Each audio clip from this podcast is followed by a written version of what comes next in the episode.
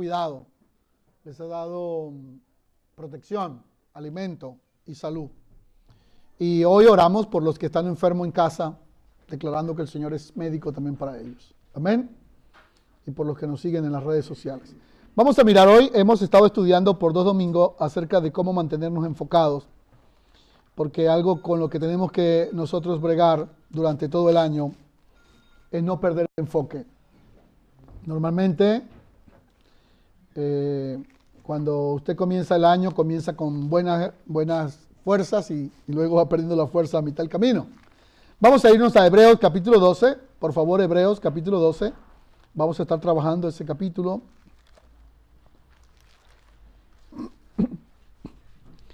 Hemos visto dos cosas acerca de cómo usted puede mantenerse enfocado. La número uno es trazar metas. Hay en trazar metas. Escríbalas en un papel y colócalas en un lugar que usted vea, aunque sea insignificante. Por ejemplo, si usted debe 300 dólares a alguien y le parece poquito, dice, escribe eso, voy a pagar los 300 dólares este mes. Usted la escribe, la tiene en un lugar visible. Si tiene otra meta, es voy a pintar mi casa este, en este trimestre, coloca esa meta. O en este trimestre le voy a enviar una ayuda a mi familia en mi país. La escribe. Cuando usted la vaya logrando, la va tachando, la va tachando. Y eso le va a dar a usted mucha alegría de saber que lo va logrando. Así sea una lista de 15 cosas que usted coloque en su lugar privado y las va tachando, las va tachando. Usted se va a sorprender y me va a dar la razón de que usted recupera la energía, va a tener gozo y va a decir, lo estoy logrando, lo estoy logrando. Es una práctica que hago y la recomiendo porque funciona muy bien. La segunda cosa que aprendimos el domingo pasado es para que usted se mantenga enfocado, tiene que mantener la fe. La fe es eh, bombardeada muchas veces. Y aprendimos en Hebreos 11 que usted necesita fe. No café, no café también, pero lo que es fe. Necesita fe. La fe que usted necesita, Dios la tiene para ti. Entonces, si necesita la fe para crear, acuérdate de Noé. Si necesitas la fe para dar a luz en medio de la imposibilidad, acuérdate de Sara. Si necesitas fe para dar lo mejor, acuérdate de Abel. Si necesitas fe para vencer la muerte, porque lo que se escucha hoy es muerte por todos lados, ¿cierto? Usted pone las noticias y bueno, no sé qué canal ve usted, indistintamente el que vea, pero usted se sorprende que lo primero que usted ve son Estados Unidos lleva tantas muertes, va en primer lugar en muerte, una competencia por las muertes. India va en segundo lugar, Brasil por ahí en tercer lugar, entonces usted se asusta con la muerte. Y anda uno como, bueno, anda, las personas como, ah, ¿quién será el próximo? Entonces, ante la muerte, usted recuerde la fe de Enoch, que fue traspuesto para no ver muerte. Entonces, usted tiene un tipo de fe para cada circunstancia que usted vive. Hebreos 11. Hoy vamos a mirar que la tercera cosa clave para que usted se mantenga enfocado y mantenga el éxito en su vida, perdón, tiene que ver con uh, eliminar las distracciones. Eliminar, elimine lo que le distrae. Pero ustedes se mantienen siempre atentos, pero los seres humanos luchamos con las distracciones. Cualquier cosa nos distrae. Cualquier cosa nos distrae. Entonces vamos a mirar hoy en Hebreos 12 Vamos a mirar por lo menos tres cosas que nos distraen fuertemente a nosotros, los seres humanos. Leamos junto conmigo. Por tanto, leemos tu palabra, Señor.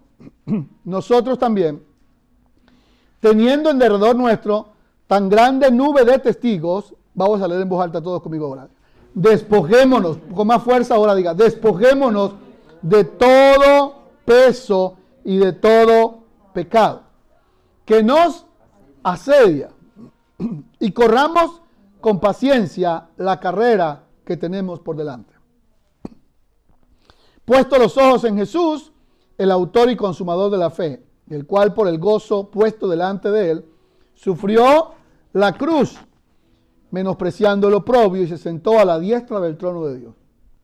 Consideren aquel que sufrió tal contradicción de pecadores contra sí mismo para que vuestro ánimo no se canse hasta desmayar, porque aún no habéis resistido hasta la muerte, combatiendo contra el pecado. Amén. Amén.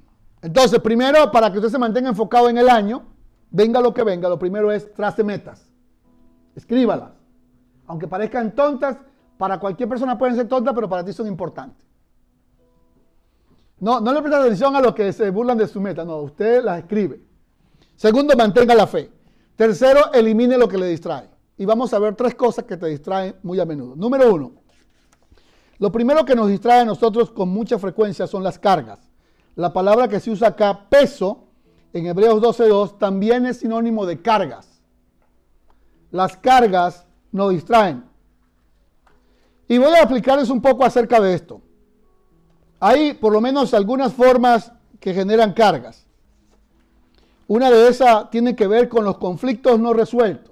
Por ejemplo, si usted tiene conflictos de relaciones en la pareja y no los resuelve a tiempo, ese conflicto no resuelto se convierte en una carga. Una carga es un peso que usted no puede llevar o que lo tiene asediado. La palabra que usa aquí el escritor es asedio.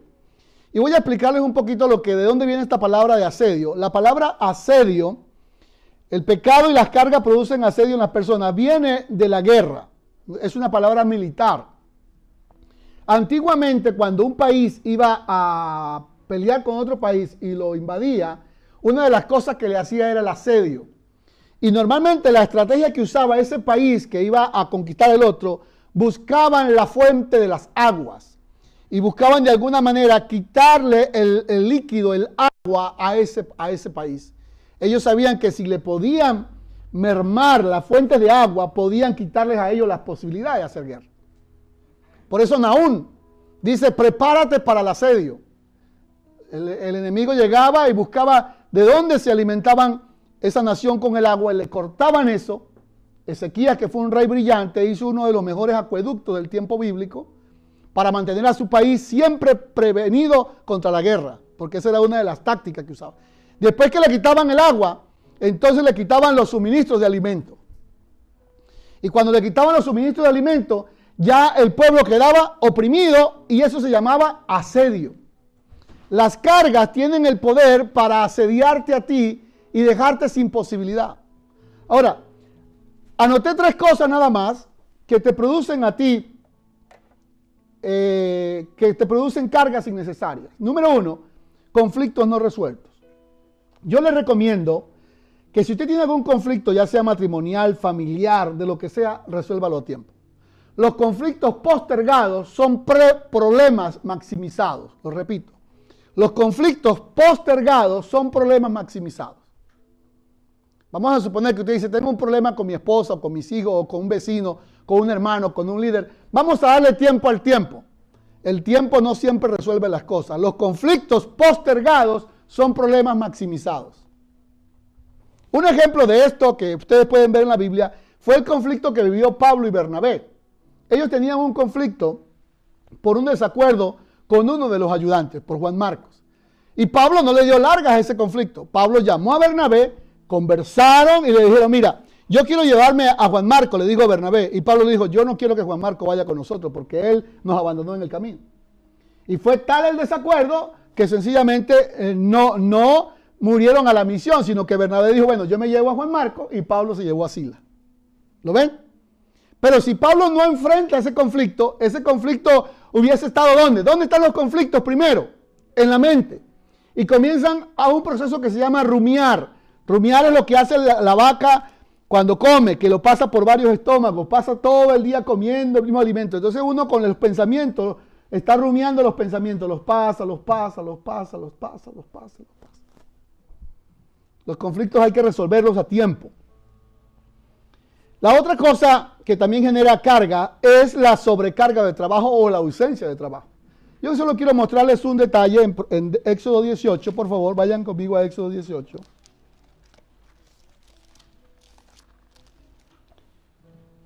Damos gracias a Dios por el trabajo, es una bendición. ¿Ustedes también le gracias a Dios por el trabajo? Quejarnos del trabajo no ayuda. Lean por favor lo que dice Éxodo 18. Aconteció que el día siguiente se sentó Moisés a juzgar el pueblo, versículo 13. El pueblo estuvo delante de Moisés desde qué hora?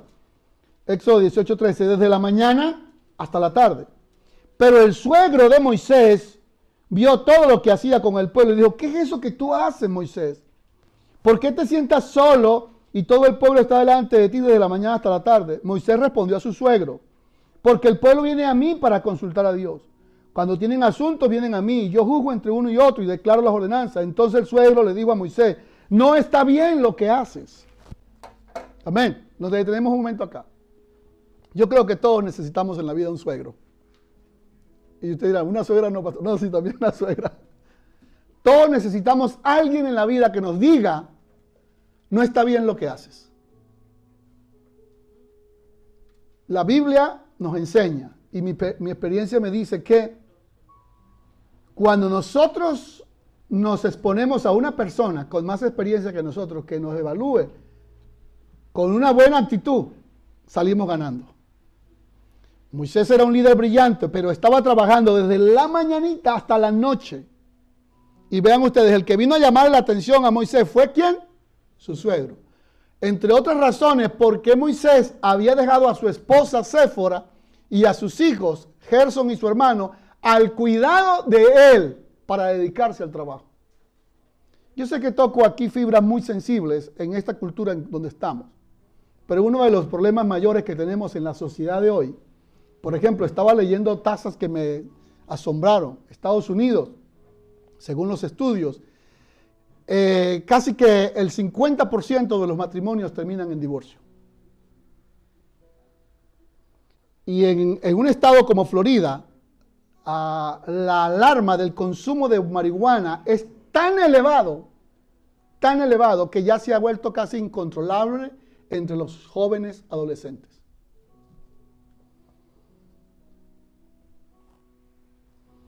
¿Qué esperanza tenemos nosotros si la tasa de divorcio en un país como el que estamos, que es un país de mucha bendición, es casi por cada dos matrimonios uno termina en divorcio? Nos asusta, ¿verdad? Y por cada familia de cuatro muchachos, casi dos están consumiendo algún estupefaciente, alguna adicción, alguna droga. Para bregar con los males más tremendos que tocan la humanidad, que es la ansiedad, la depresión y la soledad. Por eso el suegro le dijo a Moisés, lo que estás haciendo no está bien, estás trabajando en exceso y estás descuidando a tu esposa y estás descuidando a tus hijos y me los estás dejando a quién? A mí que yo me encargue de ellos. Esto es duro, esta palabra. Moisés fue obediente y Moisés le dijo al, suegro, el suegro le dijo, te vas a morir Moisés, se va a morir este pueblo porque el trabajo es demasiado pesado para ti y no podrás hacerlo tú solo. Ahora, queridos jóvenes, hermanos que están acá, los veo muy callados, pero trabajar duro no es un problema. ¿Cierto? Para el hombre trabajar duro no es un problema, para la mujer, los que trabajan aquí, es una bendición. Más bien, el trabajo se convierte en una, una fortaleza para el cuerpo, para los músculos, nos activa. Están conmigo en este espíritu también, que dicen los muchachos jóvenes, ¿verdad? Que cuando usted trabaja se siente bien fuerte. Y sobre todo, pues que recibe un salario al fin de mes. Pero, ¿qué es lo que pasa? Que hay trabajos que producen cargas ¿Cuál era el trabajo que le estaba produciendo carga a Moisés? Escuchar los conflictos de toda la gente desde la mañana hasta la tarde. Desde la mañana Moisés se sentaba a oír los problemas de la gente, de cada persona le escuchaba, eh, Moisés, eh, tengo problemas en mi matrimonio, y el otro, se me enfermó un hijo, y el otro, eh, se fueron, lo llevaron para la guerra, y el otro, no tengo trabajo, y el otro. Y el suelo dijo, Moisés, te vas a volver loco. Entonces, nosotros tenemos que ser brillantes para entender que el éxito en la vida se requiere el buen manejo de la sobrecarga. Génesis capítulo 1 y capítulo 2 dice que Dios le dijo que trabajaran cuánto? Seis días trabajarás, pero el séptimo lo vas a descansar. Amén. ¿Qué le digo a Moisés? Vamos un momento. O yo, oye ahora mi voz, yo te voy a aconsejar. Versículo 19 de Éxodo 18. Dios va a estar contigo esté por el pueblo, somete los asuntos a Dios. Y esto es clave para los padres y para todos. Enseña a ellos las ordenanzas y las leyes y muéstrales el camino por donde debe andar. Escoge entre los pueblos varones de virtud, temerosos de Dios, varones de verdad, que aborrezcan la avaricia y ponlo sobre el pueblo, sobre el jefe de miles, de centenas, de cincuenta y de diez. Y tú, Moisés, y oyó Moisés, díganlo conmigo en voz alta, el versículo 24, 23. Si haces esto y Dios te lo mandare, tú podrás sostenerte y también todo este pueblo irá en paz a su lugar. Y Moisés oyó la voz de su suegro. Déjenme darles una recomendación para pasar a otro aspecto. Las cargas, la mejor manera de bregar con las cargas es delegar las responsabilidades. Voy a poner algo en la casa. Por ejemplo, una de las causas de los divorcios es las finanzas, los problemas financieros. Lo que yo le recomiendo a las parejas y a la familia es que se sienten y conversen sobre cómo manejar sus finanzas. Es decir, yo voy a pagar esto y usted va a pagar esto. Yo voy a pagar esto y ustedes van a pagar esto. Somos cinco en casa, cada uno aportamos y todos somos responsables con los pagos. Y todos debemos cumplir a cabalidad los pagos. Debemos tener integridad en hacer esos pagos a tiempo. Amén. Recuerden que los conflictos postergados, ¿qué es? Es un problema maximizado.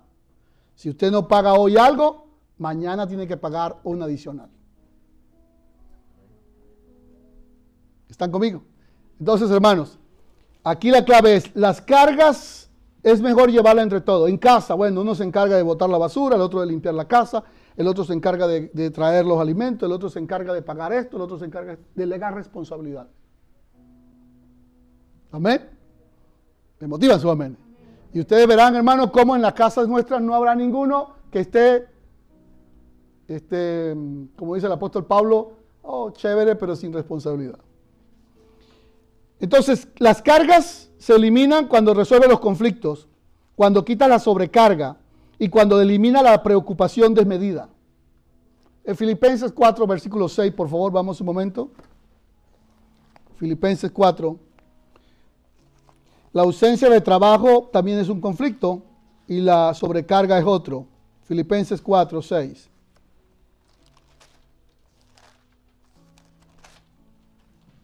¿Qué dicen mis hermanos? Por nada estéis afanosos, sino sean conocidas vuestras peticiones delante de Dios con toda oración y ruego, con acción de gracias. Amén. ¿Qué nos dice la Biblia? Por nada estemos afanosos. Entonces, ¿cómo trabajamos con la sobrecarga, que son los pesos? Elimine los conflictos sin resolver. Háblelos, convérselo. Estoy incómodo contigo, estoy molesto. Hay que hablarlos. Estamos incómodos.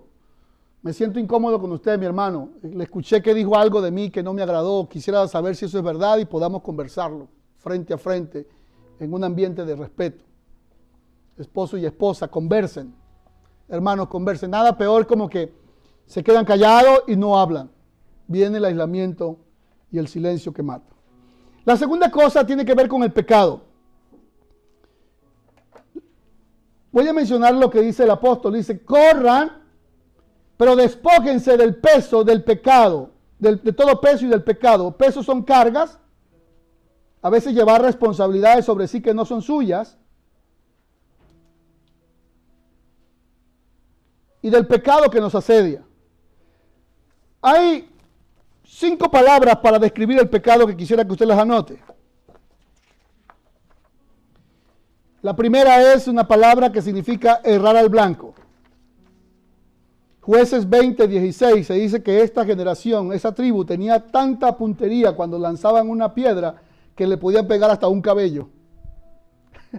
Jueces 20, 16. La palabra pecado, en primer lugar, es errar el blanco. Eso significa que y esto es importante que lo entendamos, que nosotros pecamos cuando no logramos cumplir los objetivos morales que nos hemos trazado.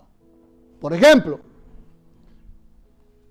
si yo declaro y digo, voy a serle fiel a Dios y voy a serle fiel a mi familia, a mi esposa, a mis hermanos, voy a serte fiel, hermano Omar, voy a serte fiel, Elmer. Pero si yo no cumplo esa fidelidad, ese es un tipo de pecado que se llama como errar al blanco, porque no cumplí mi meta moral que establecí. Y la comparación de esta palabra, que es chata en hebreo, es la puntería que tenía esta tribu para lanzar una piedra y pegarle hasta un cabello del enemigo. Jueces 20, 16.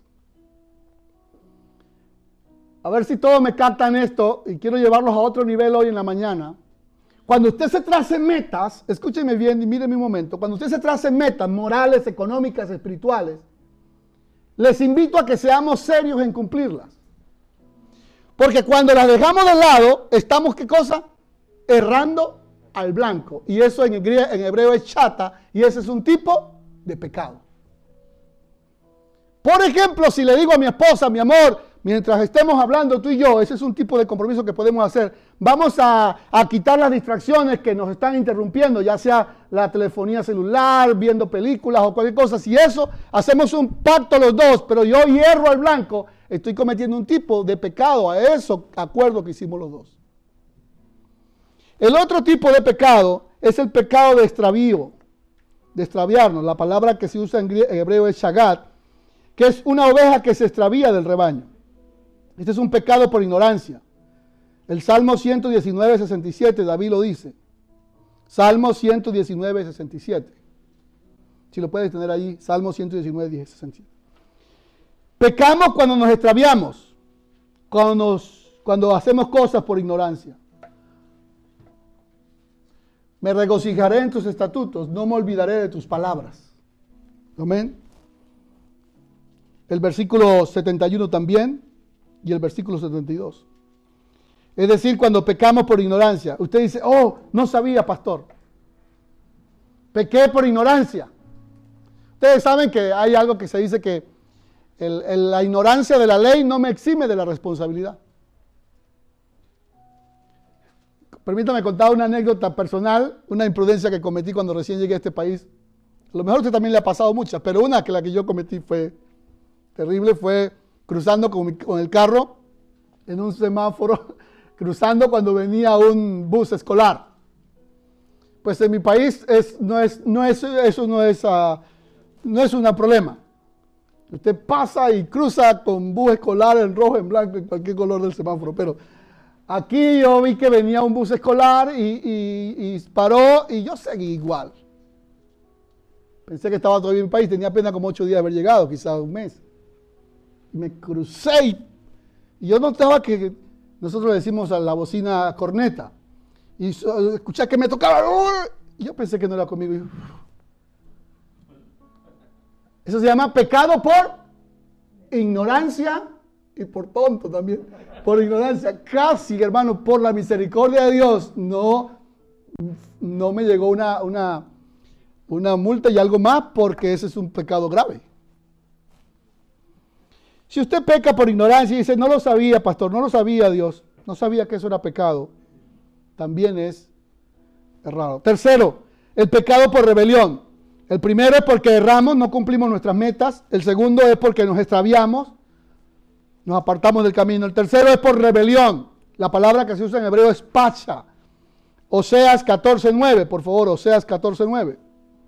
La palabra aquí es rebelarse. Cuando una persona se vuelve rebelde, terca, o terco, eh, eh, ah, duro de corazón, es una persona que está rebelde. Eso es pecado. Vamos a leer lo que dice Oseas. ¿Quién es sabio para que entienda esto y prudente para que lo sepa? Porque los caminos de Jehová son rectos y los justos andarán por ellos. Mas los rebeldes caerán en ellos. Entonces la tercera forma de pecado es la rebeldía. A veces en el matrimonio, en la casa, nos ponemos tercos, rebeldes.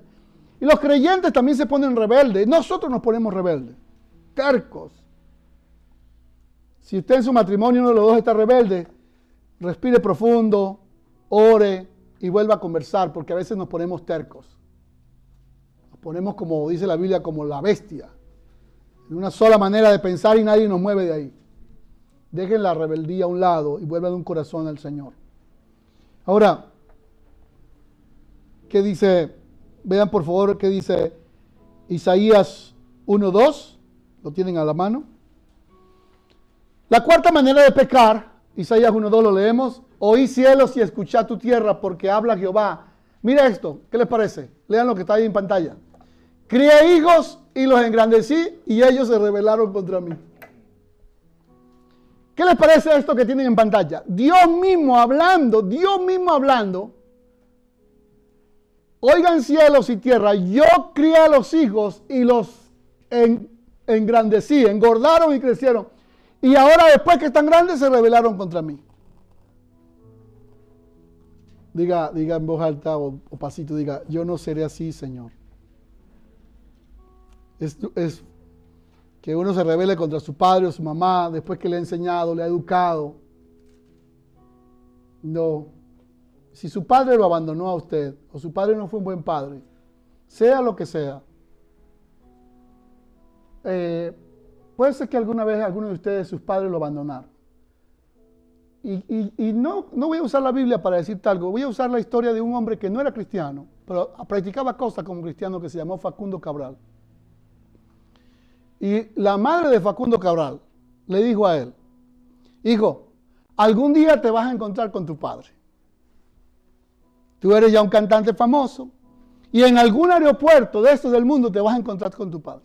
Le dijo la mamá, porque Facundo Cabral no conocía a su padre. Le dijo, pero hijo, cuando consigas a ese hombre y sepas que es tu padre, no lo trates mal. No lo trates mal.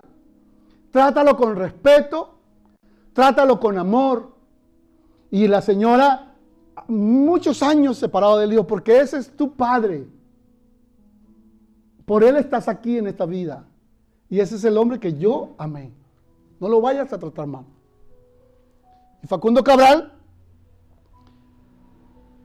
Dice que un día en un aeropuerto, en un lugar, se consiguió a su padre, un hombre parecido a él. Ya mayor y ya Facundo era un hombre también ya mayor. Cuando lo consiguió, era un hombre que lo había abandonado desde niño. Y le dijo, papá, y él, recordó lo que le dijo a su mamá, papá, tú no me debes nada. Yo te perdono, perdóname, tú eres muy especial para mí yo te amo, y arregló cuentas con su padre. Que a veces uno como hijo se vuelve rebelde con los padres, se vuelve duro con los padres. No lo hagas. La quinta y última forma de pecado es el pecado por la culpa. La palabra que se usa aquí es como abón, pero es abón, que es pecado por culpa. Salmo 38.4, por favor. Déjame decirle esto, se las menciono las cinco formas de pecado. El pecado por la culpa es aquel tipo de pecado moral. Y déjame hablarle a los jóvenes, sobre todo a los jóvenes, pero a los viejos también. Si hay una cosa que daña al ser humano es la culpa. Y si hay una causa de la culpa es el pecado moral. Por ejemplo, el adulterio, la fornicación, la infidelidad, la promiscuidad sexual prácticas inmorales generan un grado de culpabilidad terrible. La culpa puede matar a una persona. Lean por favor lo que dice el Salmo 38.4. ¿Lo tienen ahí? Vamos a leerlo. Porque mis iniquidades se han agravado sobre mi cabeza. ¿Cómo? Lean conmigo en voz alta. Como carga pesada se han agravado sobre mí. Si usted quiere vivir una vida exitosa, libre, feliz, alegre, sin cargas en la cabeza, sin peso en la cabeza, cuídese de pecar. Usted me dirá, pastor, pero ¿cómo voy a dejar de pecar? Expliqué cinco formas de pecado. A ver, ¿cuál es la primera? Cuando pecamos porque no cumplimos nuestras metas morales, cuando somos inconstantes. Dos, pecamos por ignorancia. Tres, pecamos cuando nos extraviamos, nos descarriamos, nos apartamos de Dios, abandonamos a Dios. Pecamos cuando también nos alejamos. Esto creo que no le expliqué. Nos alejamos y caemos en apostasía. ¿Qué es apostasía? ¿Habrá escuchado usted algún creyente que dice, oh, yo fui cristiano, pero ah, sé Dios y eso ya a mí no me importa? Eso se llama apostatar de la fe. Ese es un tipo de pecado. Y el último es el pecado por la culpa. Cuando usted o yo cometemos un acto de inmoralidad, que quebrantamos el mandamiento. La culpa es un cáncer. Es una de las dos enfermedades del alma que lleva a una persona al hueso mismo. Salmo 32, 3. Dice David, mientras yo me quedé callado por el pecado de adulterio, se envejeció mi verdor. Me volví seco, me volví viejo. Entonces he mencionado hoy dos cosas que te desenfocan, que hay que quitarlas. ¿Cuál es la primera? Las cargas. Y dos, los pecados. Tres, la tercera cosa que hay que hacer para que nosotros eh, ¿cómo se llama? No nos distraigamos, es quitar la amargura. ¿Cuál es la tercera? Digamos juntos. La amargura. Vamos con ganas, digan conmigo. Quitar, eliminar la amargura. Cuando pensamos en quitar las distracciones, usted pensó seguramente en los juegos, en los videojuegos, en los teléfonos, que es lo que está acabando con, la, con el ser humano hoy día. Pero yo no voy a tocar esas cosas. Yo le voy a tocar a usted lo que son enfermedades del alma, la raíz de los problemas. Escuchen esto, la raíz. Porque la raíz del problema, eh, pasar tiempo en un teléfono pegado, ese no es, no es la raíz del problema. Ese es el fruto que se ve. La raíz es otra, la raíz es el vacío existencial que hay en la persona. La falta. Y esta pandemia que estamos viviendo a nivel mundial está llevando a nuestros países y a nuestra sociedad a la enfermedad más letal que existe sobre la tierra, que es la soledad. Si antes de la pandemia, marzo del año pasado, los países europeos y nuestros países estaban viviendo la soledad, la gente se aislaba, se aislaba.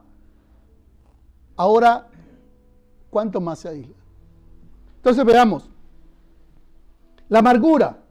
La amargura es una raíz. Lean por favor eh, Hebreos 12, versículo 12. Por lo cual, levanten las manos caídas, las rodillas paralizadas, hagan senda derecha para que vuestros pies, para que lo cojo no se salga del camino, sino que sea sanado. Griten conmigo en voz alta, seguid la paz con todo y la santidad sin la cual nadie verá al Señor. Mirad bien que no sea que alguno deje de alcanzar la gracia, en la palabra gracia, significa favor.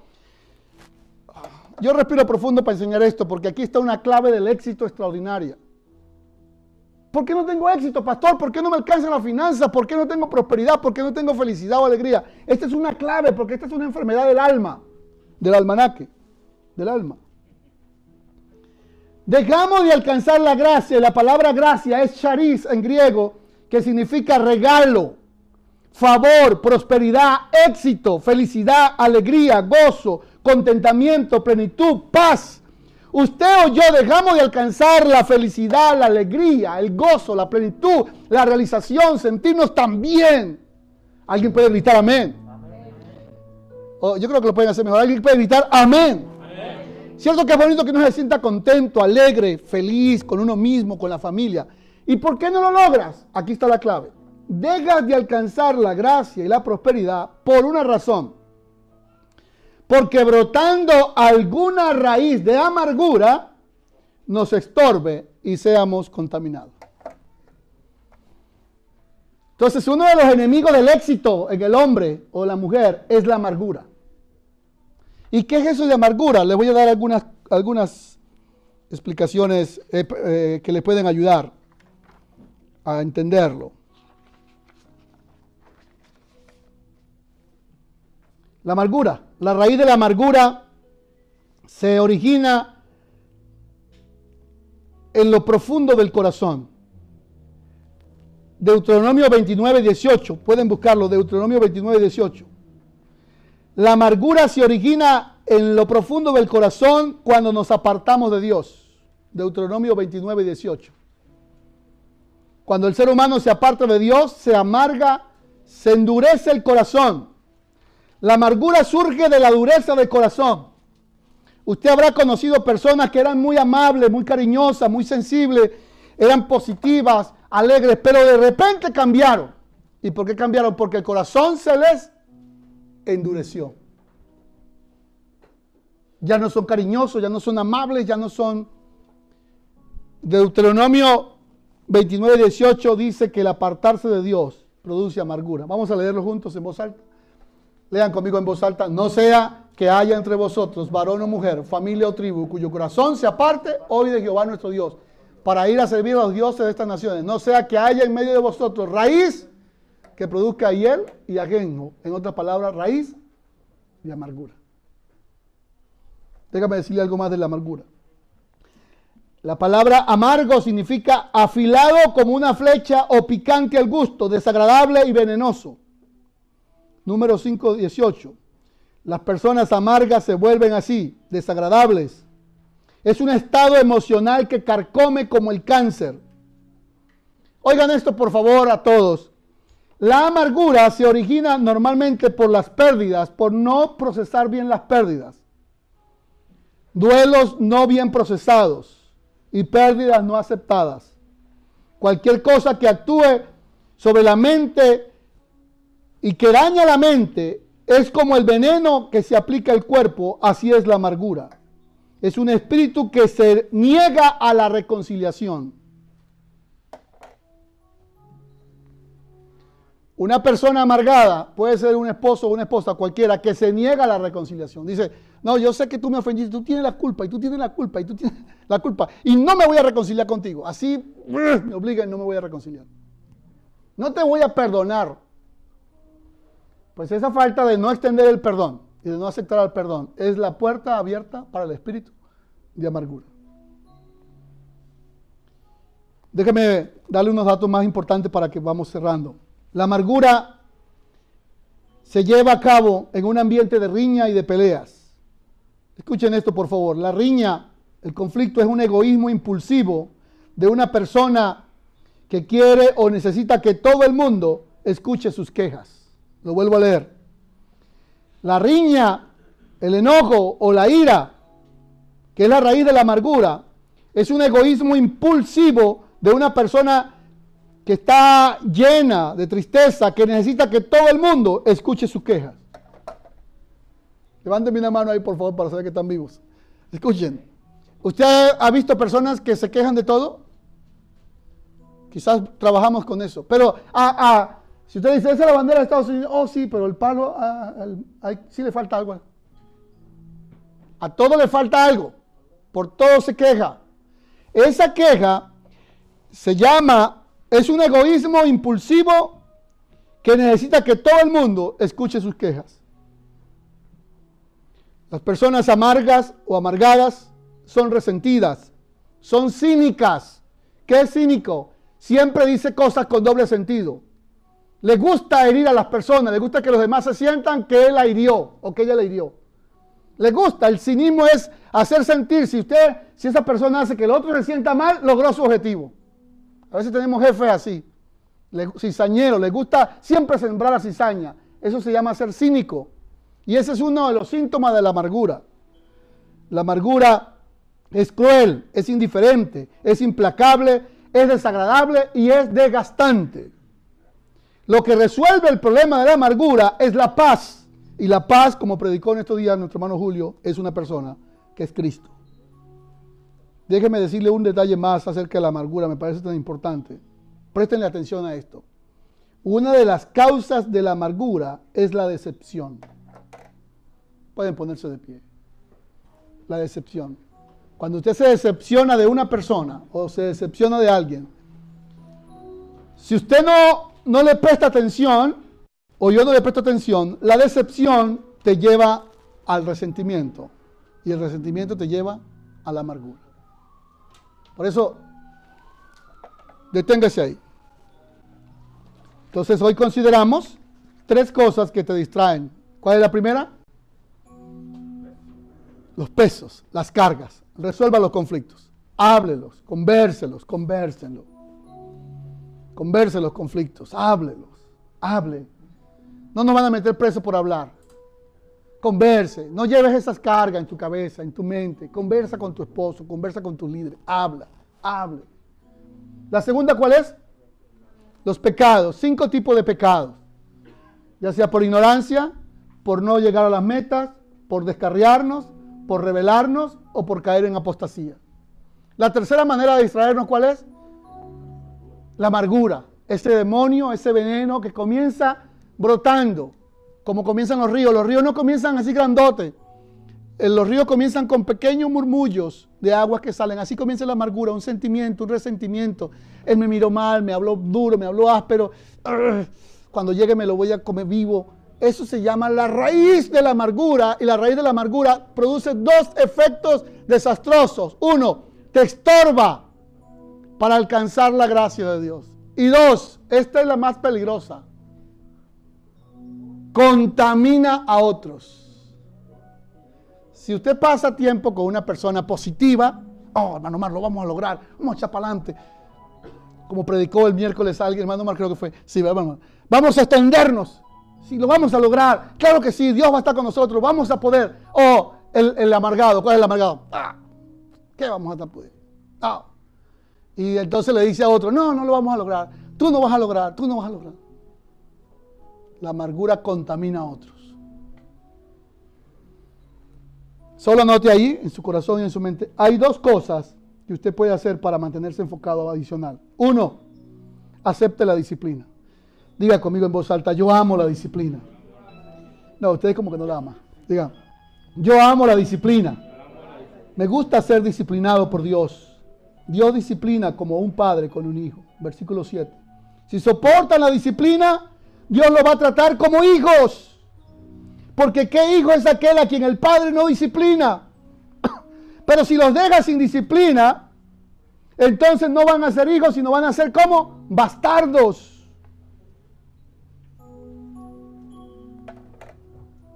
Oh Dios. Si Dios te disciplina, acéptalo. Dígale, Señor, gracias por la prueba que estoy viviendo. Gracias por la experiencia que estoy viviendo, Señor. Gracias, gracias, Señor. Gracias, Padre. Y la última cosa de mantenernos enfocados, Hebreos capítulo 12, versículos 3 y 4 dice, pon los ojos en Jesús. Padre, gracias. En esta mañana hemos aprendido cómo podemos mantenernos enfocados en este año, Señor, en medio de tantas cosas que pasan. Número uno, hemos aprendido a no llevar cargas pesadas. Tu palabra dice que echemos todas nuestras cargas sobre ti. La preocupación, lo que nos aflige, lo que nos carga, lo que nos perturba. Hoy nos despojamos. Ore conmigo y diga, Señor, me despojo de toda carga. Ore en voz alta y diga, Señor, me despojo de todo peso, de toda carga que me impide correr. Me despojo, Señor, quito esa carga de mí. Oh, Dios, todo sentimiento que me tenga atrapado, me tenga asediado, Ore conmigo y diga, hoy renuncio a todo sentimiento de asedio, a todo sentimiento de opresión, a todo sentimiento de atadura, a todo sentimiento de bloqueo. Hoy lo quito en tu nombre, Señor. Me levanto en tu nombre, Padre. Padre mío, en esta mañana también quito de mi vida todo tipo de pecado. Todo pecado que me asedia. Y confieso mis pecados delante de ti. Dígale al Señor, te confieso cualquier tipo de pecado tu palabra dice que el que confiesa tus pecados, Señor, y se aparta, alcanza misericordia. Pero el que no lo confiesa no prospera. Hoy también hemos aprendido, Señor, a quitar toda amargura. Extienda sus manos conmigo. Y en voz alta digamos, Señor, yo renuncio. Vamos iglesia, vamos iglesia, yo renuncio a todo sentimiento de amargura que he albergado en mi corazón. Lo saco de mi vida Elimino de mi vida todo sentimiento de amargura, de odio, de irritabilidad, todo sentimiento que carcome mi mente, mi espíritu, mi alma, todo miedo, todo temor, toda crueldad, todo cinismo. Hoy renuncio, Señor, a la amargura. Tú eres el que das un espíritu afable, un espíritu alegre, un espíritu lleno de vida. Señor, pero también hoy aceptamos la disciplina. Hoy aprendemos que tú con nosotros, Señor, nos guía. Nos guía, Señor. Dígale, Señor, gracias por disciplinarme. Gracias por enseñarme a vivir como tú quieres que yo viva, oh Dios. Acepto de ti la disciplina como un padre. Porque tú quieres formarnos, formarnos bien, oh Dios. Formarnos para ti, oh Dios. Y finalmente, pongo mis ojos en ti, Señor. Descanso en ti, Padre. Descanso en tu promesa, descanso en tus palabras, Señor. Levanta tu mano al cielo y diga conmigo, hoy, todos en voz alta, hoy echo todas mis cargas sobre el Señor. Mantengo mis ojos en la meta y sé que lo voy a lograr con la ayuda del Señor. Gritemos en voz alta, 2021 es el año de la bondad del Señor. Dios es bueno con nosotros. Él está con nosotros y Él nos va a guiar en todo. Amén. Denle palmas al Señor y alabanzas al Señor. Alaben al Señor. Amén. Amén, amén. amén.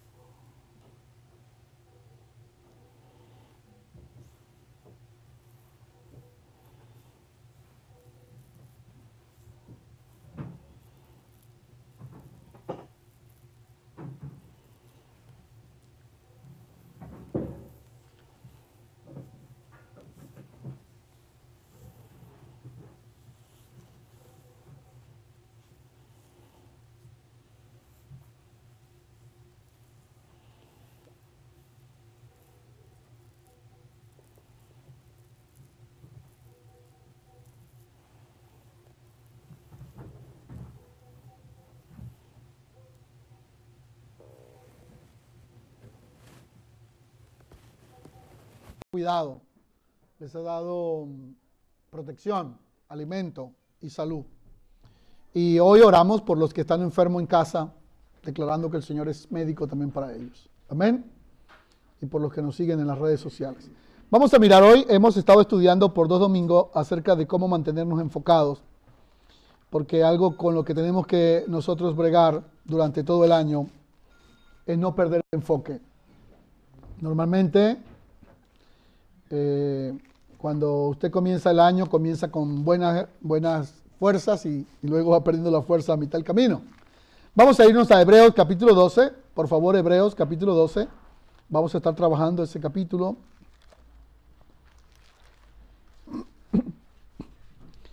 Hemos visto dos cosas acerca de cómo usted puede mantenerse enfocado. La número uno es trazar metas. Hay un poder en trazar metas. Escríbalas en un papel y colócala en un lugar que usted vea, aunque sean insignificantes. Por ejemplo, si usted debe 300 dólares a alguien y le parece poquito, dice, escribe eso, voy a pagar los 300 dólares este mes. Usted la escribe la tiene en un lugar visible. Si tiene otra meta, es voy a pintar mi casa este, en este trimestre, coloca esa meta. O en este trimestre le voy a enviar una ayuda a mi familia en mi país. La escribe. Cuando usted la vaya logrando, la va tachando, la va tachando. Y eso le va a dar a usted mucha alegría de saber que lo va logrando. Así sea una lista de 15 cosas que usted coloque en su lugar privado y la va tachando, la va tachando usted se va a sorprender y me va a dar la razón de que usted recupera la energía, va a tener gozo y va a decir, lo estoy logrando, lo estoy logrando. Es una práctica que hago y la recomiendo porque funciona muy bien. La segunda cosa que aprendimos el domingo pasado es para que usted se mantenga enfocado, tiene que mantener la fe. La fe es eh, bombardeada muchas veces. Y aprendimos en Hebreos 11 que usted necesita fe. No café, no café también, pero no que es fe. Necesita fe. La fe que usted necesita, Dios la tiene para ti. Entonces, si necesita la fe para crear, acuérdate de Noé. Si necesitas la fe para dar a luz en medio de la imposibilidad, acuérdate de Sara. Si necesitas fe para dar lo mejor, acuérdate de Abel. Si necesitas fe para vencer la muerte, porque lo que se escucha hoy es muerte por todos lados, ¿cierto? Usted pone las noticias y bueno, no sé qué canal ve usted, indistintamente del que vea, pero usted se sorprende que lo primero que usted ve son Estados Unidos lleva tantas muertes, va en primer lugar en muerte, una competencia por las muertes. India va en segundo lugar, Brasil por ahí en tercer lugar, entonces usted se asusta con la muerte. Y anda uno como, bueno, anda, las personas como, ah, ¿quién será el próximo? Entonces, ante la muerte, usted recuerde la fe de Enoch, que fue traspuesto para no ver muerte. Entonces, usted tiene un tipo de fe para cada circunstancia que usted vive. Hebreos 11. Hoy vamos a mirar que la tercera cosa clave para que usted se mantenga enfocado y mantenga el éxito en su vida, perdón, tiene que ver con ah, eliminar las distracciones. Eliminar, elimine lo que le distrae. Pero ustedes se mantienen siempre atentos, pero los seres humanos luchamos con las distracciones. Cualquier cosa nos distrae. Cualquier cosa nos distrae. Entonces vamos a mirar hoy en Hebreos 12, vamos a mirar por lo menos tres cosas que nos distraen fuertemente a nosotros, los seres humanos. Leamos junto conmigo. Por tanto, leemos tu palabra, Señor. Nosotros también, teniendo en derredor nuestro tan grande nube de testigos, vamos a leer en voz alta todos conmigo ahora despojémonos, con más fuerza ahora diga, despojémonos de todo peso y de todo pecado que nos asedia y corramos con paciencia la carrera que tenemos por delante. Puesto los ojos en Jesús, el autor y consumador de la fe, el cual por el gozo puesto delante de él, sufrió la cruz menospreciando lo propio y se sentó a la diestra del trono de Dios. Consideren aquel que sufrió tal contradicción de pecadores contra sí mismo para que vuestro ánimo no se canse hasta desmayar, porque aún no habéis resistido hasta la muerte, combatiendo contra el pecado. Amén. Amén. Entonces, primero, para que usted se mantenga enfocado en el año, venga lo que venga, lo primero es trace metas. Escríbalas. Aunque parezcan tontas, para cualquier persona pueden ser tontas, pero para ti son importantes. No, no le presta atención a los que se burlan de su meta, no, usted las escribe. Segundo, mantenga la fe. Tercero, elimine lo que le distrae. Y vamos a ver tres cosas que te distraen muy a menudo. Número uno, lo primero que nos distrae a nosotros con mucha frecuencia son las cargas. La palabra que se usa acá, peso, en Hebreos 12.2, también es sinónimo de cargas. Las cargas nos distraen. Y voy a explicarles un poco acerca de esto. Hay por lo menos algunas formas que generan cargas. Una de esas tiene que ver con los conflictos no resueltos. Por ejemplo, si usted tiene conflictos de relaciones en la pareja y no los resuelve a tiempo, ese conflicto no resuelto se convierte en una carga.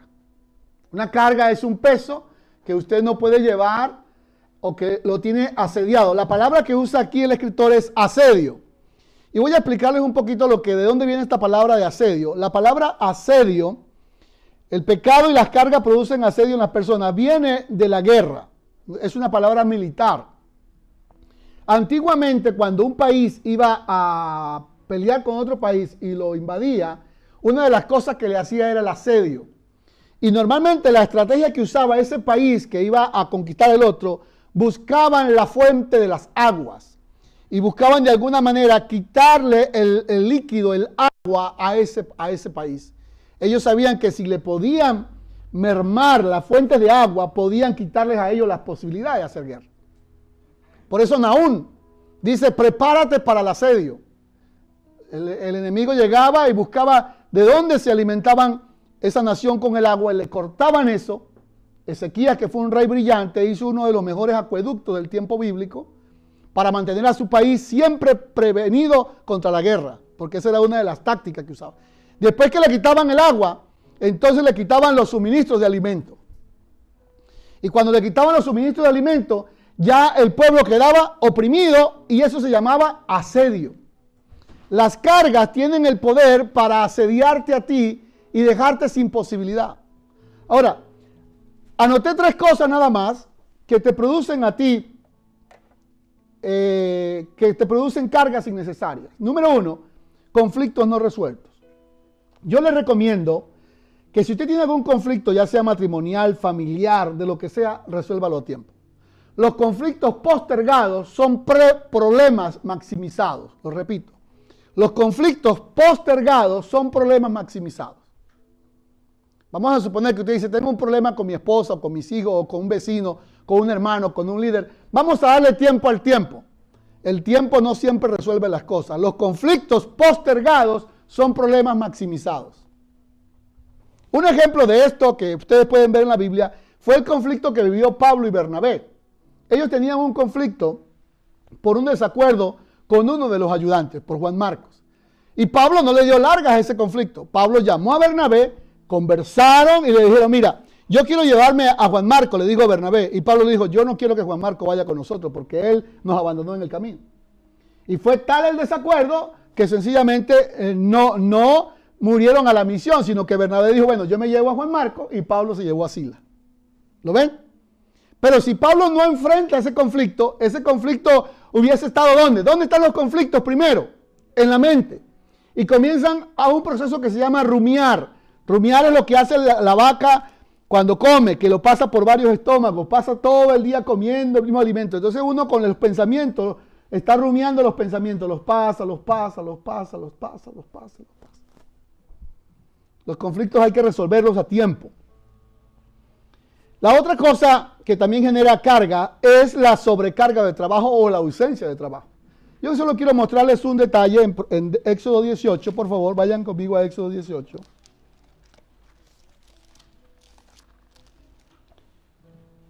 Damos gracias a Dios por el trabajo, es una bendición.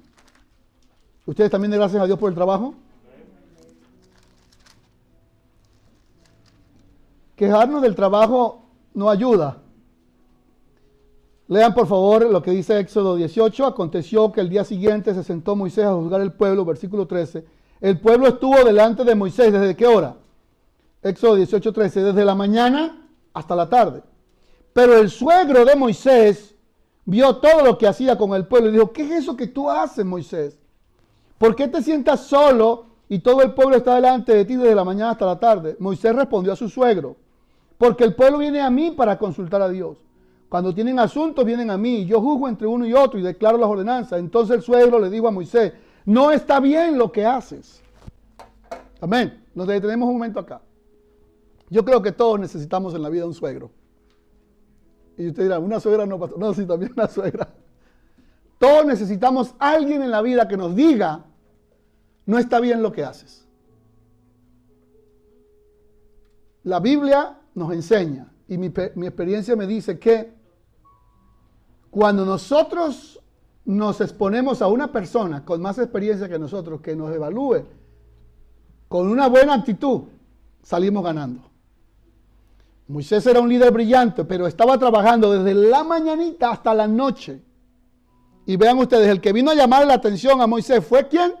Su suegro. Entre otras razones, porque Moisés había dejado a su esposa Séfora y a sus hijos, Gerson y su hermano, al cuidado de él para dedicarse al trabajo.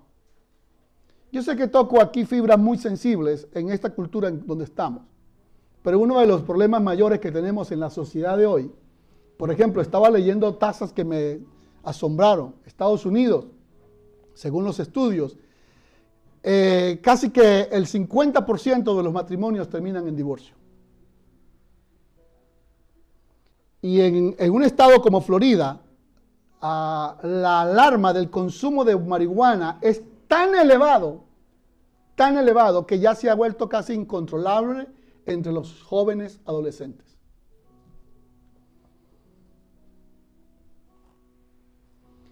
¿Qué esperanza tenemos nosotros si la tasa de divorcio en un país como el que estamos, que es un país de mucha bendición, es casi por cada dos matrimonios uno termina en divorcio? Nos asusta, ¿verdad?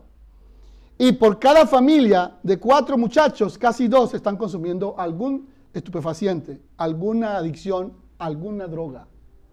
Para bregar con los males más tremendos que tocan la humanidad, que es la ansiedad, la depresión y la soledad.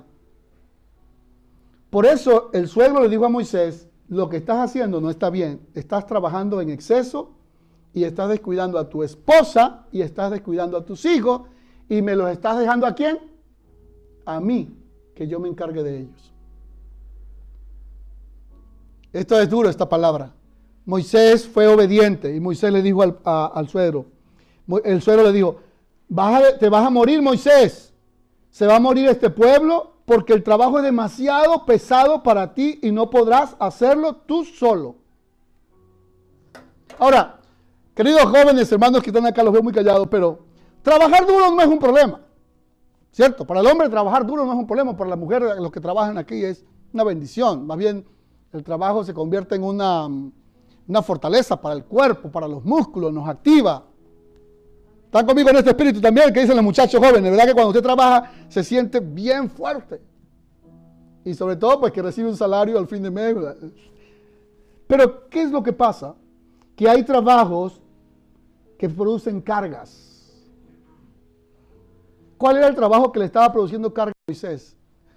Escuchar los conflictos de toda la gente desde la mañana hasta la tarde. Desde la mañana Moisés se sentaba a oír los problemas de la gente, de cada persona le escuchaba, eh, Moisés, eh, tengo problemas en mi matrimonio, y el otro, se me enfermó un hijo, y el otro, eh, se fueron, lo llevaron para la guerra, y el otro, no tengo trabajo, y el otro. Y el dijo, Moisés, te vas a volver loco. Entonces, nosotros tenemos que ser brillantes para entender que el éxito en la vida se requiere el buen manejo de la sobrecarga. Génesis capítulo 1 y capítulo 2 dice que Dios le dijo que trabajaran cuánto? Seis días trabajarás, pero el séptimo lo vas a descansar. Amén. ¿Qué le digo a Moisés? Vamos un momento. O yo, oye ahora mi voz, yo te voy a aconsejar. Versículo 19 de Éxodo 18. Dios va a estar contigo. Esté por el pueblo, somete los asuntos a Dios. Y esto es clave para los padres y para todos. Enseña a ellos las ordenanzas y las leyes y muéstrales el camino por donde debe andar. Escoge entre los pueblos varones de virtud, temerosos de Dios, varones de verdad, que aborrezcan la avaricia, y ponlo sobre el pueblo, sobre el jefe de miles, de centenas, de cincuenta y de diez. Y tú, Moisés, y yo, Moisés, díganlo conmigo en voz alta, el versículo 24, 23. Si haces esto y Dios te lo mandare, tú podrás sostenerte y también todo este pueblo irá en paz a su lugar. Y Moisés oyó la voz de su suegro. Déjenme darles una recomendación para pasar a otro aspecto. Las cargas, la mejor manera de bregar con las cargas es delegar las responsabilidades. Voy a poner algo en la casa. Por ejemplo, una de las causas de los divorcios es las finanzas, los problemas financieros. Lo que yo le recomiendo a las parejas y a la familia es que se sienten y conversen sobre cómo manejar sus finanzas. Es decir, yo voy a pagar esto y usted va a pagar esto. Yo voy a pagar esto y ustedes van a pagar esto. Somos cinco en casa, cada uno aportamos y todos somos responsables con los pagos. Y todos debemos cumplir a cabalidad los pagos. Debemos tener integridad en hacer esos pagos a tiempo. Amén. Recuerden que los conflictos postergados, ¿qué es? Es un problema maximizado. Si usted no paga hoy algo, mañana tiene que pagar un adicional. ¿Están conmigo? Entonces, hermanos, aquí la clave es, las cargas es mejor llevarla entre todos. En casa, bueno, uno se encarga de botar la basura, el otro de limpiar la casa, el otro se encarga de, de traer los alimentos, el otro se encarga de pagar esto, el otro se encarga de delegar responsabilidad. Amén. Me motiva su amén. Y ustedes verán, hermanos, cómo en las casas nuestras no habrá ninguno que esté, este, como dice el apóstol Pablo, oh, chévere, pero sin responsabilidad. Entonces, las cargas se eliminan cuando resuelve los conflictos, cuando quita la sobrecarga y cuando elimina la preocupación desmedida. En Filipenses 4, versículo 6, por favor, vamos un momento. Filipenses 4. La ausencia de trabajo también es un conflicto y la sobrecarga es otro. Filipenses 4, 6.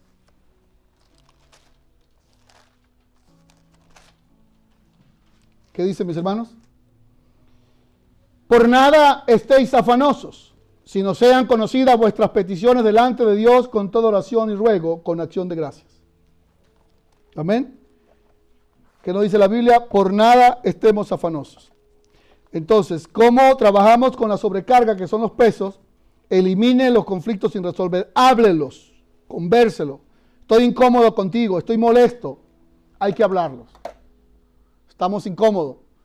Me siento incómodo con usted, mi hermano. Le escuché que dijo algo de mí que no me agradó. Quisiera saber si eso es verdad y podamos conversarlo frente a frente en un ambiente de respeto. Esposo y esposa, conversen. Hermanos, conversen. Nada peor como que se quedan callados y no hablan. Viene el aislamiento y el silencio que mata. La segunda cosa tiene que ver con el pecado. Voy a mencionar lo que dice el apóstol. Dice, corran, pero despójense del peso del pecado, de todo peso y del pecado. Pesos son cargas, a veces llevar responsabilidades sobre sí que no son suyas. Y del pecado que nos asedia. Hay cinco palabras para describir el pecado que quisiera que usted las anote. La primera es una palabra que significa errar al blanco. Jueces 20, 16 se dice que esta generación, esa tribu, tenía tanta puntería cuando lanzaban una piedra que le podían pegar hasta un cabello. Jueces 20, 16. La palabra pecado, en primer lugar, es errar el blanco. Eso significa que y esto es importante que lo entendamos, que nosotros pecamos cuando no logramos cumplir los objetivos morales que nos hemos trazado. Por ejemplo, si yo declaro y digo, voy a serle fiel a Dios y voy a serle fiel a mi familia, a mi esposa, a mis hermanos, voy a serte fiel, hermano Omar, voy a serte fiel, Elmer. Pero si yo no cumplo esa fidelidad, ese es un tipo de pecado que se llama como errar al blanco, porque no cumplí mi meta moral que establecí. Y la comparación de esta palabra, que es chata en hebreo, es la puntería que tenía esta tribu para lanzar una piedra y pegarle hasta un cabello del enemigo. Jueces 20, 16. A ver si todos me captan esto y quiero llevarlos a otro nivel hoy en la mañana. Cuando usted se trace metas, escúcheme bien y mire un momento, cuando usted se trace metas morales, económicas, espirituales, les invito a que seamos serios en cumplirlas. Porque cuando las dejamos de lado, estamos, ¿qué cosa? Errando al blanco. Y eso en, en hebreo es chata, y ese es un tipo de pecado. Por ejemplo, si le digo a mi esposa, mi amor, mientras estemos hablando tú y yo, ese es un tipo de compromiso que podemos hacer. Vamos a, quitar las distracciones que nos están interrumpiendo, ya sea la telefonía celular, viendo películas o cualquier cosa. Si eso, hacemos un pacto los dos, pero yo hierro al blanco, estoy cometiendo un tipo de pecado a eso acuerdo que hicimos los dos. El otro tipo de pecado es el pecado de extravío, de extraviarnos. La palabra que se usa en hebreo es shagat, que es una oveja que se extravía del rebaño. Este es un pecado por ignorancia. El Salmo 119, 67, David lo dice. Salmo 119, 67. Si lo puedes tener ahí, Salmo 119, 67. Pecamos cuando nos extraviamos, cuando, cuando hacemos cosas por ignorancia. Me regocijaré en tus estatutos, no me olvidaré de tus palabras. Amén. El versículo 71 también y el versículo 72. Es decir, cuando pecamos por ignorancia. Usted dice, oh, no sabía, pastor. Pequé por ignorancia. Ustedes saben que hay algo que se dice que la ignorancia de la ley no me exime de la responsabilidad. Permítame contar una anécdota personal, una imprudencia que cometí cuando recién llegué a este país. A lo mejor a usted también le ha pasado muchas, pero una que la que yo cometí fue terrible, fue cruzando con, el carro en un semáforo, cruzando cuando venía un bus escolar. Pues en mi país no es, eso no es, uh, no es un problema. Usted pasa y cruza con bus escolar en rojo, en blanco, en cualquier color del semáforo. Pero aquí yo vi que venía un bus escolar y, paró y yo seguí igual. Pensé que estaba todavía en mi país, tenía apenas como ocho días de haber llegado, quizás un mes me crucé y, yo notaba que nosotros le decimos a la bocina corneta y escuché que me tocaba y yo pensé que no era conmigo. Eso se llama pecado por ignorancia y por tonto también. Por ignorancia, casi hermano, por la misericordia de Dios, no, no me llegó una, una, una multa y algo más porque ese es un pecado grave. Si usted peca por ignorancia y dice, no lo sabía, pastor, no lo sabía Dios, no sabía que eso era pecado, también es errado. Tercero, el pecado por rebelión. El primero es porque erramos, no cumplimos nuestras metas. El segundo es porque nos extraviamos, nos apartamos del camino. El tercero es por rebelión. La palabra que se usa en hebreo es pacha. Oseas 14.9, por favor, Oseas 14.9. La palabra aquí es rebelarse. Cuando una persona se vuelve rebelde, terca, o terco, eh, eh, ah, duro de corazón, es una persona que está rebelde. Eso es pecado. Vamos a leer lo que dice Oseas. ¿Quién es sabio para que entienda esto y prudente para que lo sepa? Porque los caminos de Jehová son rectos y los justos andarán por ellos. Mas los rebeldes caerán en ellos. Entonces la tercera forma de pecado es la rebeldía. A veces en el matrimonio, en la casa, nos ponemos tercos, rebeldes. Y los creyentes también se ponen rebeldes. Nosotros nos ponemos rebeldes, tercos. Si usted en su matrimonio uno de los dos está rebelde, respire profundo, ore y vuelva a conversar, porque a veces nos ponemos tercos. Nos ponemos, como dice la Biblia, como la bestia. En una sola manera de pensar y nadie nos mueve de ahí. Dejen la rebeldía a un lado y vuelvan un corazón al Señor. Ahora, ¿qué dice Vean por favor qué dice Isaías 1.2. Lo tienen a la mano. La cuarta manera de pecar, Isaías 1.2 lo leemos. Oí cielos y escuchá tu tierra porque habla Jehová. Mira esto, ¿qué les parece? Lean lo que está ahí en pantalla. Crié hijos y los engrandecí y ellos se rebelaron contra mí. ¿Qué les parece esto que tienen en pantalla? Dios mismo hablando, Dios mismo hablando Oigan cielos y tierra, yo crié a los hijos y los engrandecí, engordaron y crecieron. Y ahora después que están grandes se rebelaron contra mí. Diga, diga en voz alta o, pasito, diga, yo no seré así, Señor.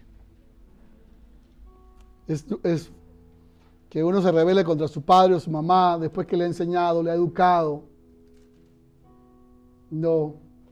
Si su padre lo abandonó a usted o su padre no fue un buen padre, sea lo que sea,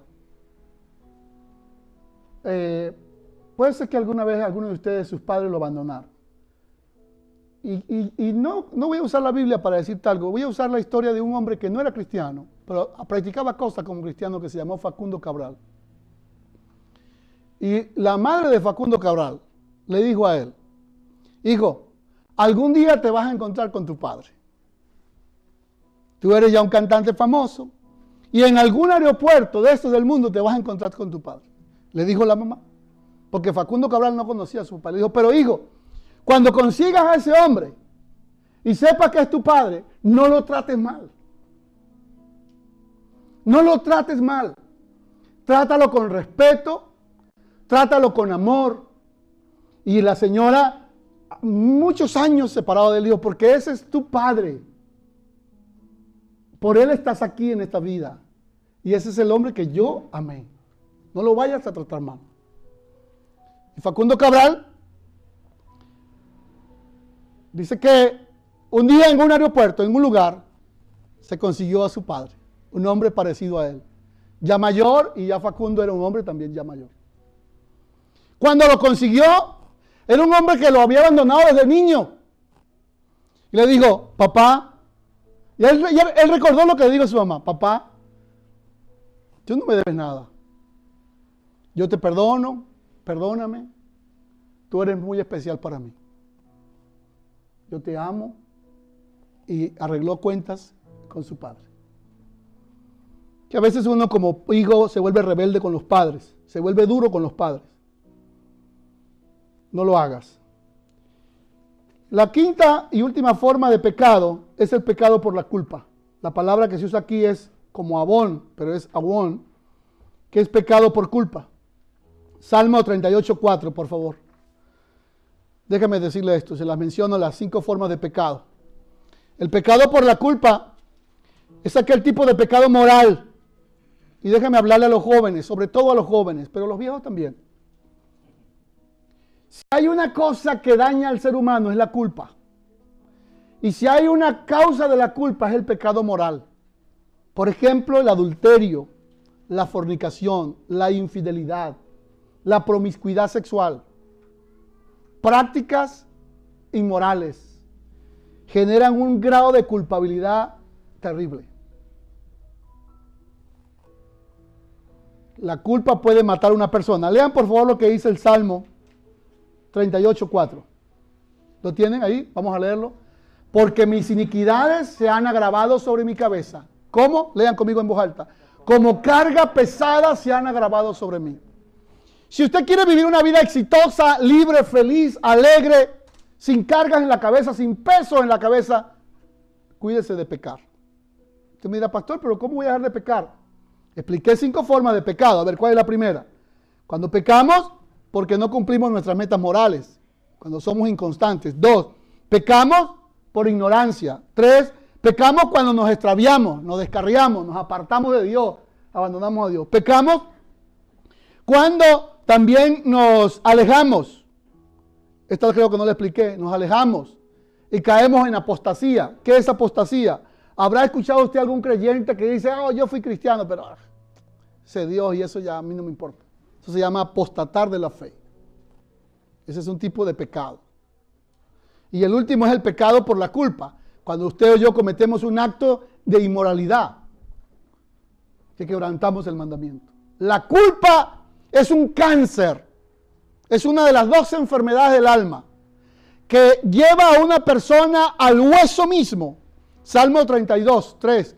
Dice David, mientras yo me quedé callado por el pecado de adulterio, se envejeció mi verdor. Me volví seco, me volví viejo.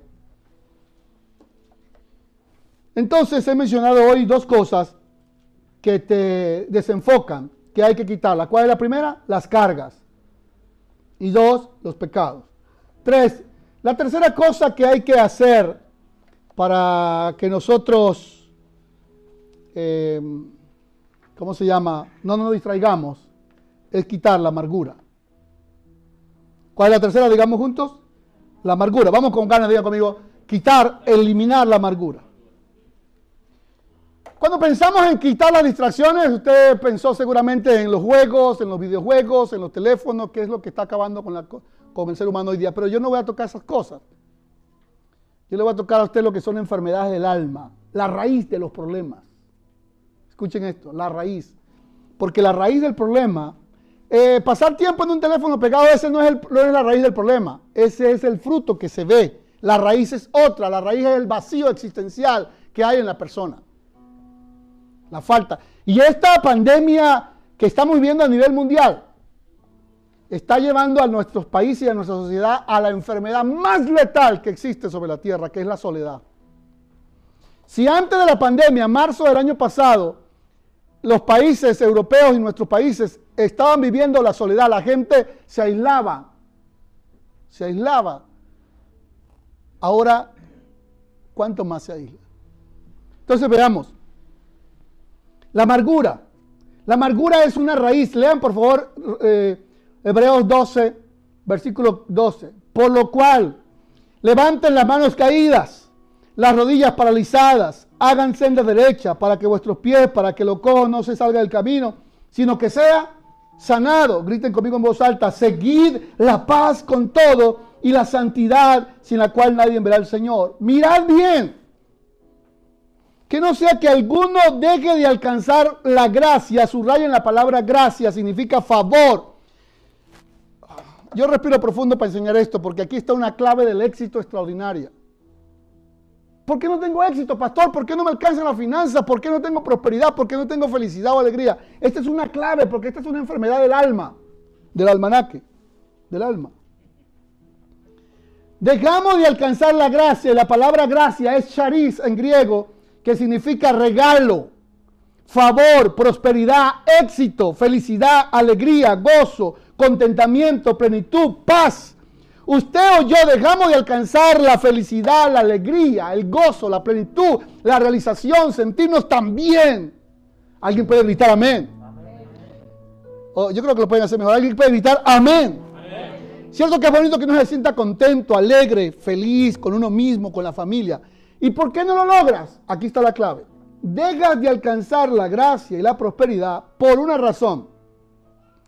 Porque brotando alguna raíz de amargura nos estorbe y seamos contaminados.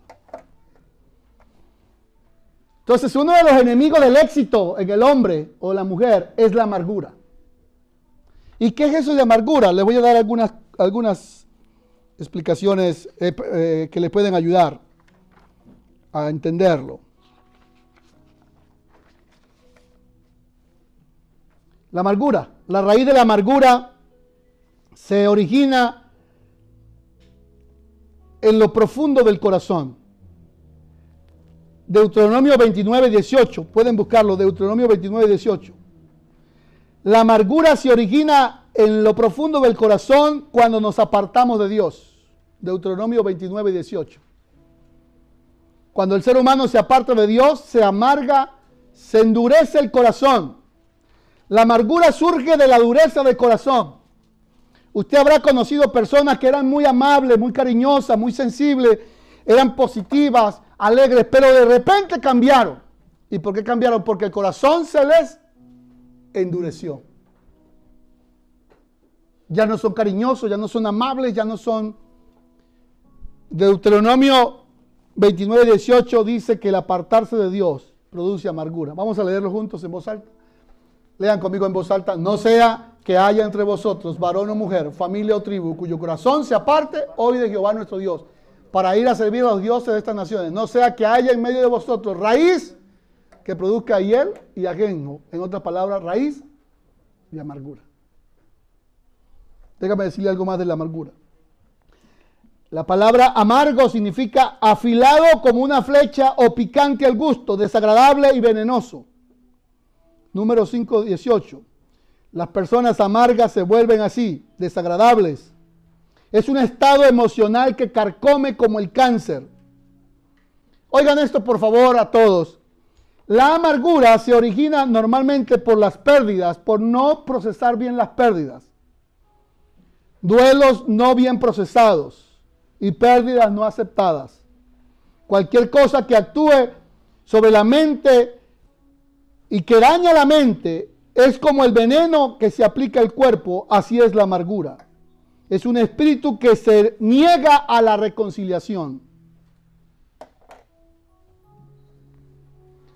Una persona amargada puede ser un esposo o una esposa cualquiera que se niega a la reconciliación. Dice, no, yo sé que tú me ofendiste, tú tienes la culpa y tú tienes la culpa y tú tienes la culpa y no me voy a reconciliar contigo. Así me obliga y no me voy a reconciliar. No te voy a perdonar. Pues esa falta de no extender el perdón y de no aceptar el perdón es la puerta abierta para el espíritu de amargura.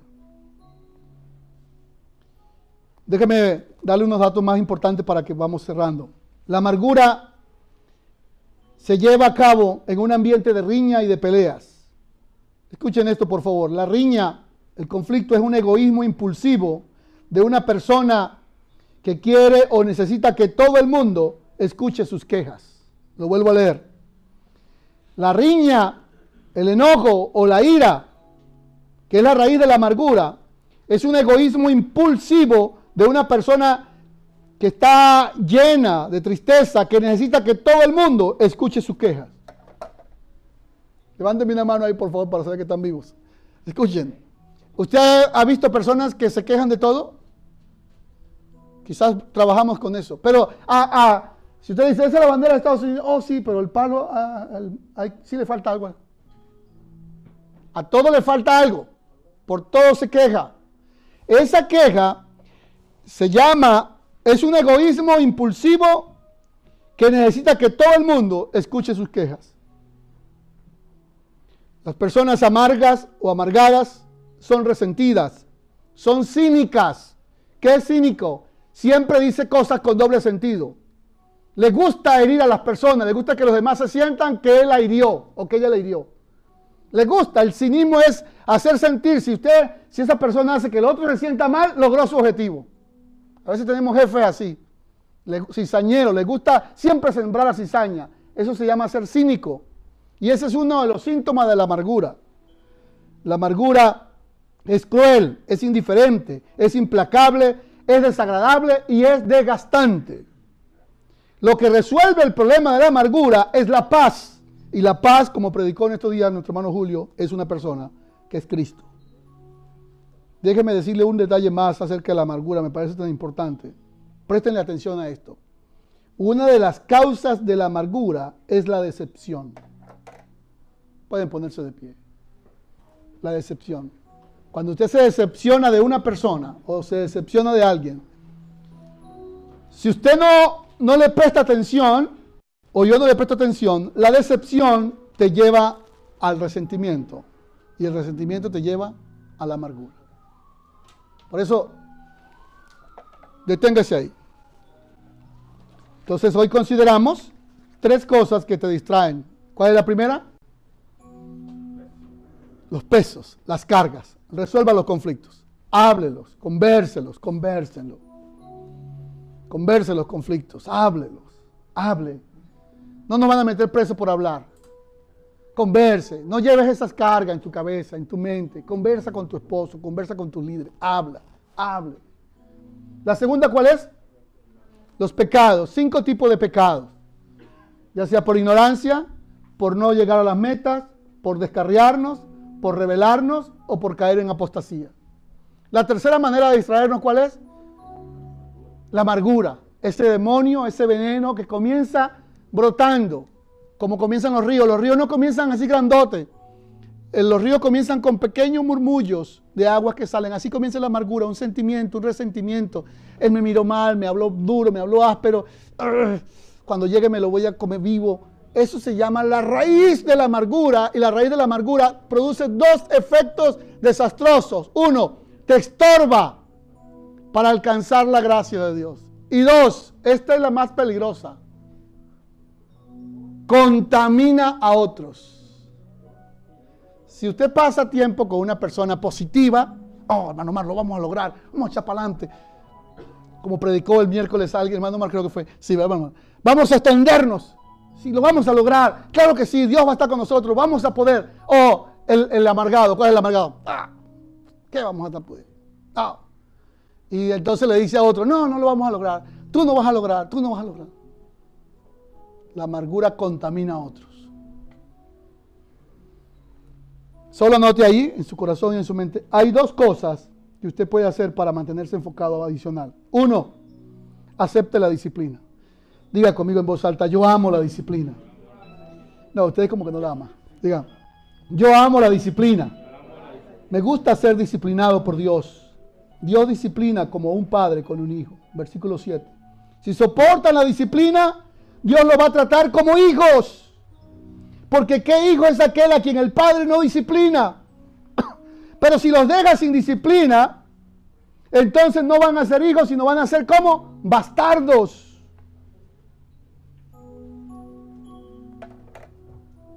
Oh Dios.